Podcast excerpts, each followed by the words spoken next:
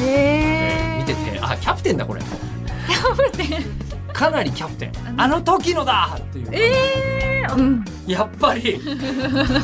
この番組は水曜日の助っ人パーソナリティの吉田久典アナウンサーと街角ステーションの中継レポーター吉田由紀ちゃんの2人が無邪気な視点でアイドルについて語る番組です今回は前回のトークの続きからですメンバーも一人も入れ替わあもう辞めちゃった子はいるんですけどな誰かが増えて解明ってことではなかったんで、もう本当に名前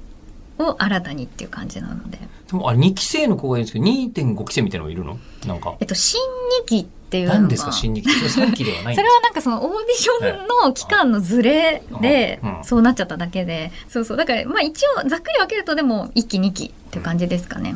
大きく分ければすかあのこれ見てて、はいあの改めてあのこう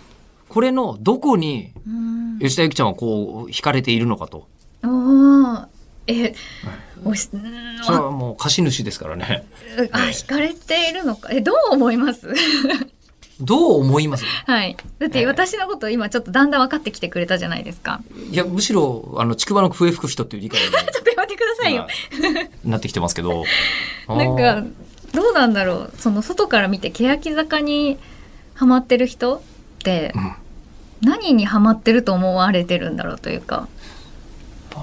これうんすっごい思ったんです分析けどしてほしいはいやたら、うんあの気軽に合いの手入れるやついるじゃな いですか。あのー割とはい反応が動物的逆客席と、はいはいはい、えーあのこうアイドルはこうしますから必ず、うんうんうんうんうん、ねあのーなんか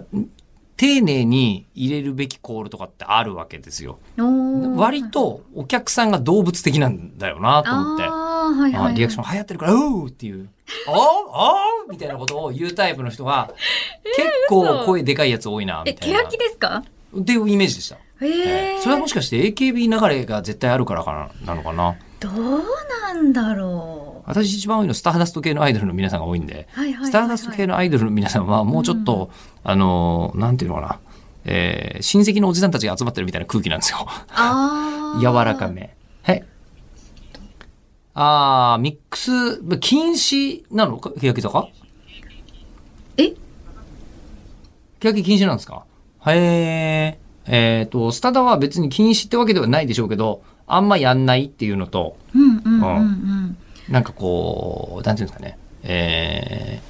ー、柔らかめのおじさんが多い感じなんですけど、うんうんうんうんそこに比べるとだいぶた戦うというか武闘派が多いなっていう感じはありましたけどそうなね。んだなんかでもおこれ関係あるかわかんないんですけど、うん割と若い人が若い多いから若いうんそれはもうダイレクトに反応しちゃってるのかもしれないです。わあーーみたいな手チがだからそのそう出そてう、あ、きそれたはわっかる。ていうもう本当にシンプルだから今までアイドルオタクをやってきた人かどうかってちょああ、そこっとはわかんないかもって。ちょっと違いそうな気がしうまんす。うんうんう。うんんでだ欅から坂はうんら、あの、こう、すっごい前半のところでもっと貯めて、丁寧に言えよって、こう、あの、なんですかあー歌舞伎には大向こうってのがありますけど、うんうんうんあの、歌舞伎に、あの、何駒やとか言う人いるじゃないですか。はいはいはいはい。で、あれは大向こうっていう人たちで、うん歌舞伎を見続けた人たちが、こう、あの、いいタイミングであり言うんじゃなきゃいけないからあ、ー今日来た人がいきなりやっちゃいけないみたいなのあるんですよ。はいはいはいはいえはえっい。ていうのに近い感じが、アイドル現場にもちょっとあってへえ、で、それで言うと、いや、僕、僕からすると、もう本当に、まだここでお、そのタイミングで入れる感じじゃないんだけどなって思いながあら、すごいそれうはるさ型として見てて思い、で見てて思ってうんはい思うんだけど、ちゃんと見てんなと思うのはそこでパフォーマンスがすごいと最後勢い良かったやつが黙ってるっていうのを見て るとあの若いなって思うあー確かに確かに若いなと思いますその視点はなかったですね。私もだから結構わーって、まあ一応合いの手っていうか決まりはあるので、コールの。それは一応やりつつっていう感じなんですけど。僕決まりの合いの手を早くやりたくてたまらないっていう空気がするんですよ すごいある気がするあ、んですよ確かに確かに。もうやりたいんだなってのが分かる。 ええでバーってなって反応してっていうのを見てると、だからそう、あうんうんうのんちまあまあ言ってしまうと中二病ですよ。あ、でももうまさに欅ね、そ坂うっだてよね。うん。中二病。中二病ですよ 中二病、うん、そんなに深刻そうそうそうそかう世の中みたいな深刻ですよ。深刻だっていうタイプの,、うんうんあのことに惹かれている人が集まるっていうかなんかその深刻であることを楽しみたい人でしょうね。だから本当は多分深深刻刻じゃないんですよ。そうねあーあー、うんあ本ー当の意味では。あああ。なんじゃないいかなって私は思ってます。本当に悩んでる人じゃない。いそれで、ダメだよ、本人たちそんな悩ませちゃ、じや、ゃだかあ。ら十字架って言ったんですよ。これって結局、私たちがやりすぎたからって。私たちがやりすぎた から。助長してしまったからって。あっていうで自覚はある。あります。あと、秋元康もやりすぎたでしょっていう。 テッチに対してやりすぎたでしょって思ってるので。まあ、やりすぎたというか、圧は随分かけましたよねう。あん。でもあれって多分追求してっちゃったからだと思うんですよね。ご本人が。そう。ああ、じゃあもう追求するんだったらこっちもついていくぜっていうふうになって。うんで、追求してっちゃ追って。求したらもう今大変なことになっちゃったからこの大変なことになった責任を果たすべきとはい。あだからその、高弘先生が、はいはいはいあの、最後の方振りで、付けの先生が出てくるんですよねあそうです、そうですす。なんか、大人の責任って、あー言ってましたねって聞かれた時に、なんかもう見続けることって。言ってましたねうんおっしゃってましたけど、えもうまさにえ、うん、まあそういう、そうですよねって。どう思いますでも大人の責任ってってあの時。大人の責任って、うん。大人の責任ねうーん、まああの、まあ高弘先生の立場って、ええまあ振付師なんですけど、ええ結構それ以上の役割が、を果たされてる方で、うん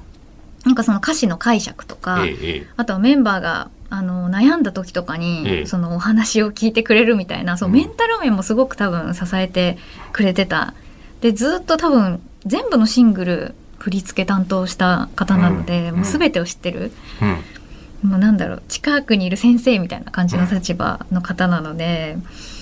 うーんその方に投げかけた言葉としては結構きついなと思ったんですけど私はその大人の責任ってって問い自体がまずあそうそうそれは思いますね、うんえそこみたいなそうでもそれをまた本当に果たすのかって話なんですよ今度は、ええうんこれですねあのー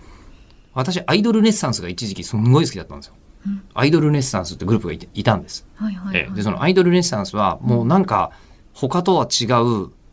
ええまあ、深刻さみたいのが深刻さというか真剣さみたいなのがすごい伝わってきててうんうんどういどこにこれが由来するものかなと思ったらですねそこにねあの運営の中に照井さんっていうねうんうんうんあのまあ方がいらっしゃるんですプロデューサーというかマネージャーというかはいその照井さんってのはもう伝説的な音楽マネージャーなんだけど、うん音楽ディレクターなんですけど、照井さんがん、アイドルネッサンスが全部、えー卒業した後に、あのもう辞めるとき、辞めざるを得なくて、うん辞めたと、辞めた後、はい全員の、えーその後の進学とか就職とかの相談にほ全部乗り切ってるんですよ。えー、すごい本当にびっくりして、えー一回、あのーもう僕、照井さんと仲良くなってたんで、本当に好きだったっていうのを一方的に言って、ファンと上で仲良くなったようなえー、感じだったんですけど、その照井さんは、はいえー、と一人将来アナウンサーになりたいっていう子がいるって言ってちょっとあのお時間取って会ってくれませんかって僕 OB 訪問みたいなところでやってるんえですー、すよごいえーみたいなことそこまでするってあります確かにそれはとかね割とね口で言うのと最後まで本当にやるの違うよっていう確かにのがもしかしてですよ、うんえーあのかなり大量に、えー平手友梨奈卒業とともに欅坂から離れたファンの人いるじゃないですか、うんうんそのファンの人に対して、えー吉田さんちょっと「おーい!」って思ってますうんやっぱり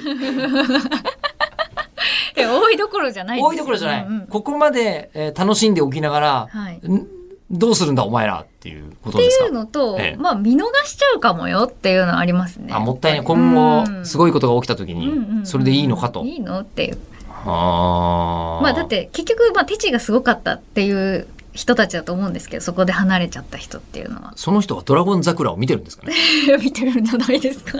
どうなんですかねドラゴン桜ではダメな気がするんですけどねうん欅まあ坂の平確かに手友ね梨が求めていた人は、そっか、ねうんそうまあでもやっぱりその手チが基盤となってできたものが解明したわけだから、うんまあ、別にはい本人がいるいない関係なく、なんだろう見続けることってできるじゃないですか自分の中でまあねまあねううんんうんだからなんかその程度かよと思いましたね そのそこで離れる人に関してはそこ浅いな楽しみ方がってうんいう。で今思ってると、ええじゃあそれなんかね残ってる人とそうじゃない人ですげえ違うだろうなっていうのは感じますあーわかんないですでも単純にその推しの子がまだ桜坂にもなってもいてもうシンプルにアイドルとして応援してるっていう人ももちろんいると思うし、こういうだからグループとしてのなんかストーリーみたいなのもう関係なく本当に推してる人もいると思うので、うんまあ、それはまた別だと思うんですけど私はやっぱりそのまあ、平手友梨な秋元康っていう視点があるので、うん。まあ、そう考えるとまだまだ面白いのになーっていううーん秋元さんはどんな目線で見てると想像してるんですか、まあでもテチが本当にすごいってもうお気に入りというか、まあそうでしょうねんんもうそれそはのために書いてたっていうところなので、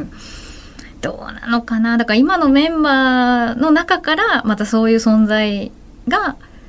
出てきたらとか、うんうんえ今でもその曲が全部新しくなったわけじゃないですか。はい、で、イベントやってるんですよね。うんうんってことは桜坂としての持ち歌も結構あるわけですよね、もうあ。りますありますそれ全部秋元さん書いてるんですかし書いてます書いてるんだ。はいそれだったらまだ愛情がなくなったわけでもないもでしちょろうんもちろんええまあただでもいっぱいありますしねそんなグループ全小沢さんですよ部、ねそうそうそう小沢さんなので、えまあでもその中で言うと今3フォーメーションじゃないですかそのセンターが3人それぞれえそうなんですね。あそう当ですたり前に そう。ちょっと表題曲があの森田ひかるちゃんっていう子がセンターで、えっと、他の2曲が藤吉かりんちゃんと山崎天ちゃんっていう子がセンターをやってるんですけど私はその3曲の中でやっぱ秋元康色が強いというかちょっと力が入ってるって思うのは藤吉かりんちゃんの曲なんですよね。うんうんまあ、これ推しだからかもしれないし、まあ、力が入ってるから推しちゃったのかもしれないしわかんないんですけどうんうんどっちかは。あの、その話も知ってたので、映画見てるときに、はいこの子がそうかって見てたんですけど、ほとんど発言してないんですよね、映画の中。そうあのねこの作品では2期生はほとんど多分ね、発言してないですよね。そうだからこれが上映されてる時はまだ私もそこまでうん「推しです」って宣言できるほどかりんちゃんをしてたかっていうと、うんまあ、そうではなかったかなっていう結感構じ最近なんですね。うん、やっぱ桜坂になってじゃあ誰を応援していこうって考えた時に、うんまあダントツだなっていうところです。に今、今いると。うんうんうんうーんで誰を応援するかっていうときに、2期の人は平手友梨奈のことはもちろん知ってるでしょうけど、はいなんかあんまり何かね、うんこう、やりとりが、重量感のあるやりとりがあったわけでは多分まあ2期生ななさいそでうですしょよう、ね。多分憧れの先輩なのか、やっぱりその憧れて入ってきてくれてはいると思うので、うんまあ、すごい偉大な先輩っていうぐらいのうんポジション、まあそのいろんな楽曲であのポジションが隣になって仲良くなったっていうメンバーは何人かいますけど、まあ、1期生ほどはそんなに関わってはいないと思います。もうめちゃくちゃどうでもいいですけど、うんえーこの辺の話でなんかこういうのが気になる人は、えー千葉昭夫の「キャプテン」っていう漫画を読んでほしいなってすっごい思いました。何ですかそれ えっと、うんキャプテンっていう漫画は、めはい中学校の中学校の野球部の物語なんですけど、はい、えっ、とキャプテンが入れ替わっていくんですよ実はえ主人公が変わるんです途中で漫画なんだけどそれ代替わりしていくから、あーええっていうのをなんかねそれなんかアイドルみたいですね。アイドルっぽいですちょ っと前となんのか代替わりっていうそのうが。あの前のキャプテンの偉大さに次の代が、えーどうしていいのかわからないと俺はタイプは違うみたいなことでみんな悩んでいくみたいな、えええー見 ててあキャプテンだこれかなりキャプテン、うあかなりキャプテン。んかなり千葉昭夫のキャプテンですうね、ーうんんあーでも坂道系って割とそう、まあ、日向はちょっと違うかもしれないけど乃木坂とかも割とそんな感じしましたけどねその代によって変わあーってくっていうかそうね、うーん、まあでも乃木坂はそこまで重くないあもう全然重くないあーまあ重くしようと思えばでこまあそれはでき解る釈としてはできるけどでしょうしこまではないですねあいやだからこそうんやっぱこれに勝る刺激はもうないので私にまあ、としかもってリアルタイムで見てたとうんなると、ねいやだから今後これを超えてこれるの来る来るものが現れるんだろうかっていうまあね目を向ければねきっうんとあの世の中にはなんか宝塚のトップスターの交代の裏にあるドラマとかうんうんきっとあるんでしょうけど、うんまあ、知らないだけで世の中にはいっぱいそういうのもあるんでしょうけどアイドル好きとしてはここはものすごい到達点。がうん私の中ではそうですあね一番頂点ですね今のところ、まあ、それをだから桜坂が超えてくれたら一番いいんですけどそう、ね、そうね、うんそれが起きたらね。えーいや、まあありますよ。それはそれぞれにみんなありますよ。僕はベイビーレイズジャパンから解散までのね、えー道のりは。えーあそもこうがりゃもう頂点ですか自分の中そりゃ、そりゃもう。えでもその頂点が終わってーえそこからどうなったんですかヨッピーさんの中のそのアイド ルーえっと、一回、えー渋谷ロフトナインで、えっと、関係者を集めてイベントやったりしました。 あなるほ一ど。晩中みんなで、えーあーなんか、あのーあえて言うともう本当になんか法事みたいな感じだった。うんうんうんうんうんうん。そこでなんとなくみんな、あああー、って言ってこれ本人たち呼ぼうと思ったらもちろん呼べるけど、仲いいから。呼べ、でも呼ばない。好きな人たちだけで喋る。でも、その時に全ての責任が終わったポニーキャリーのディレクターさんとか呼んで、あみんなで話聞いて、そんなすごいことやってたのみたいなー。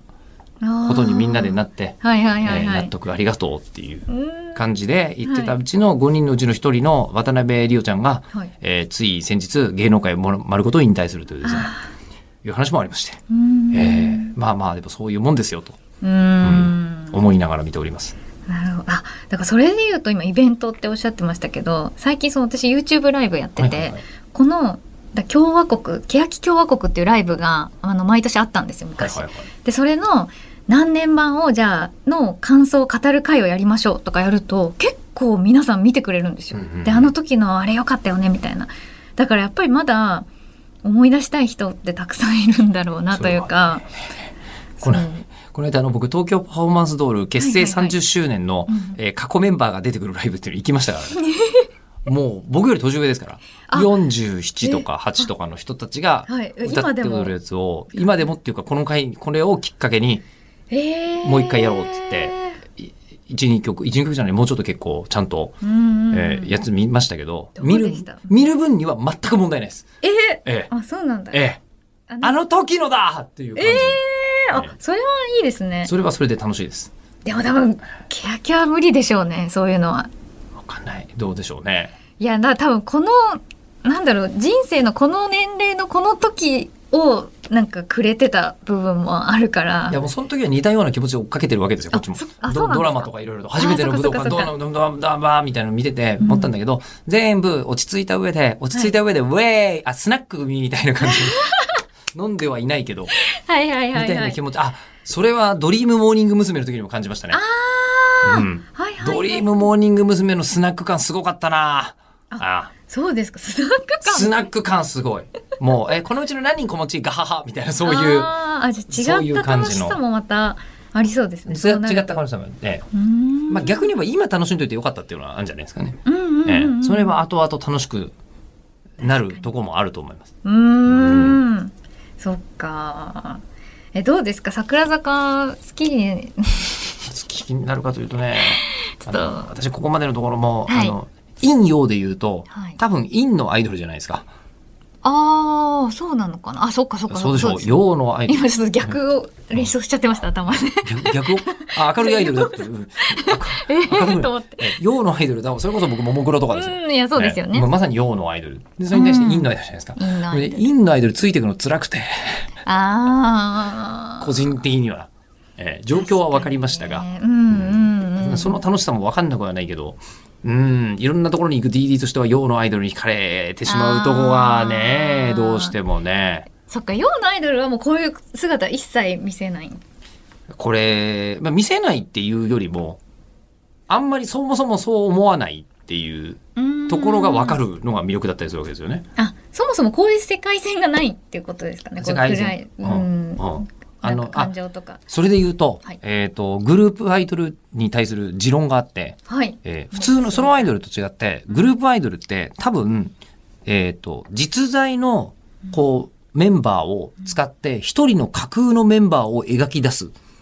おおはいはいはいはいはいはいものなんですよ、多分。うんうんうんえうーんで、一人一人の個性というのは、その真ん中のことのうんうんうん距離感で表現される感感じで、古く、古くで言うと、前田敦子が、ああの、私のことは嫌いでも、うん AKB のことは嫌いにならないでくださいって言った時にあ、はいあれが多分 AKB 史上最も重要な発言なんですよ、やっぱり。うんうんええ、だから前田敦子は確かに1位になったかもしれないけど、うんもう AKB を全員こうバーって集めるとそこになんか AKB っぽい女の子が一人存在する感じするじゃないですか。うんでその子に対して AKB っていうグループは大体遠慮してる感じなんですよ。一一人の AKB の理想像の子に。で、なな前田敦子すら遠慮してるからそういう発言にああ。なる感じですよね。で、えー逆にこう、ももクロは、あのメンバー全員集めると、真ん中になんか、やたらと、あの、こう、ちょっと天然の、うんあの、こう、明るい女の子が現れるわけですよ。うんイメージをして。うんうんで、そこと、桃田かな子は、その子の頭のことを後ろからパツンとか叩いてる感じなんですよね。おーっていう感じのアイドルグループはいはいはないはいんですよ。で、その真ん中の女の子のことが好きになれるかなっていうのが、そのグループを押せるか押せないかっていう感じ。はいはいはいはいはいではいもうそれが実在しちゃったっていう珍しいパターンなんだと思うんですよ。あー欅坂はいやだから突き詰めすぎたんじゃないかなと思うんですよね、そうそそうそうのそう。初めいなかったんですよ、そんな人。うんで、いなかったんだけど、平手友梨奈がそこに行っちゃったんですよ。で、行っちゃってあーハマっちゃって、で、うん運営がもう、もう平手友梨奈のエース、絶対的エースみたいな状態にしてしまったので、周りの人たちは、実在の、架空の存在のは、いとの距離感だったら、うん多分、そんなに受け入れづらくないというか、確かに、いろいろとやるせなくならないと思うんですけど、うん実在しちゃうとやるせなくなっちゃう。うん周りの人たちは。っていう感じで、で、今いないですよ。うん今の多分桜坂の。桜坂の真ん中には、ああーの、大きなトラウマを抱えた女の子が一人いるん ですよ。今。ああ確かに、うんで、そのトラウマを、周りのメンバーは、えートラウマを抱えた女の子を、腫れ物に触るように現状してるんだろうなと見え、うんえーここに、でも面白い展開としては、もうはい全く気にしないズカズケ来る子が、その子立ち直れたりすると途端に面白くなってくるかもしれないですね。あー、そっか、はい。へえ確かにそれはありますねだから今は、だからもう完全に別のグループですけど、まあ、名前も変わってますけど、うんうんうんうんもう、じゃあ、今後どんな女の子の姿がそこに立ち上るのかですよ。あーで、今はもうトラウマの人。トラウマトラウマになるどういう女の子がね像ができればいいんですかねうんいや、もうできればというのは自然にできるもんですから。あうそんっか作り上傍げていく、も。そう、うんう曲、ん曲案には引っ張られるね。その子の存在がどんな感じかっていうのは。そうですよねだから基本的にかかってんだよなやっぱその写 り真にかかってるのは確かにそうだと思 のう。なんか僕像にかかってるんですよ全部が主人公僕なんでそうだよね。基本的にはうね。ん坂は全部そうかな。そうでもあ桜坂になって欅から桜になった時にその主人公が10代のその学生からちょっと20代に成長した感じはあったんですよねその歌詞かあーはらあはあはあはあだからなんとなく、まあ、成長した木像になっていってはいるからどうなんですかねそれが、まあ、どう影響するのかわかんないですけどうーん、ぼ、うーん。とりあえずね、あの、こうね、あの、ずっと追っかけていくと、はいもう DD おじさんとしては辛くなっちゃ うから、うんたまに見に行くかなっていう状況をあ確ーでも認しに行く今の桜坂ってそんな辛くないですよそうなんですかはい本当ですか、うんでもこんな、こんなの見ちゃったら、えだってそうやって見ちゃいます よ。でも、まあ、2期生はこういうことがあったからこそええすごくあの団結してると思うんですよね。ななんかやっぱ先輩たちがこうやって頑張ってきた、まあ、一個歴史があって、まあ、じゃあ自分たちがじゃあフロントに立つ番が来たってなった時になんかすごく和気あいあいとしていてなんかそれって多分まあなんだろうこういう期間があったからこそなのかなというかうんまあひらがなけやきも結局そうだったのでもうこここそうですによねうんの影に隠れてずっと団結してうでん日向坂になってわーっとうまくいったので日向はね、洋のアイドルだと思う。あーそれで言うと、私何回か見にうんうんうんうん行って思うのですが、うんうん日向は、えっ、と、その、そそうういうの辛さ、欅坂見てる時の辛さは感じない。あそうですよね、ええかなり違います。いやでもひらがなけやき時代は結構まあ、あったんでしょうね、いろいろねう。んうんだからそこから変わったのかまあでもメンバーも明るかったですからねみんなその状況的にはあの不遇とか言われてましたけど、うん一人一人明るかったからな、そうなんだよね。なんか AKB っぽさがなかったんですよね。うん私からそすると AKB っぽさみたいなのもあるんですけど、はいあのーなんかお誰も教えてくれないみたいな世界というかがあるのですが、はいえー、といい意味でやっぱりアイドルって下積みあった方がいいなって思うのあはうん日向坂見てると不遇と言われていた時代にー、うん、適度にプレッシャーと適度に自由にやらせてもらってたことがそうプラスになってる感じが今しますね。そうだからそれで言うと欅は本当にすぐに「紅白」に出てそすうそうぐにってかサイレントマジョリティがだってもうすごく売れちゃったので なんか準備がいろいろできないままいろいろが進んでっちゃってう、ん、なんかついていけない状況っていうのは多分かなりあったってかそれが結構原因でもあるのであのね、エヴァンゲリオン。かなりエヴァンゲリオン。今思った。あああーねいきなりエヴァに乗れって言われて乗れちゃったみた いな。うんうんうん、ね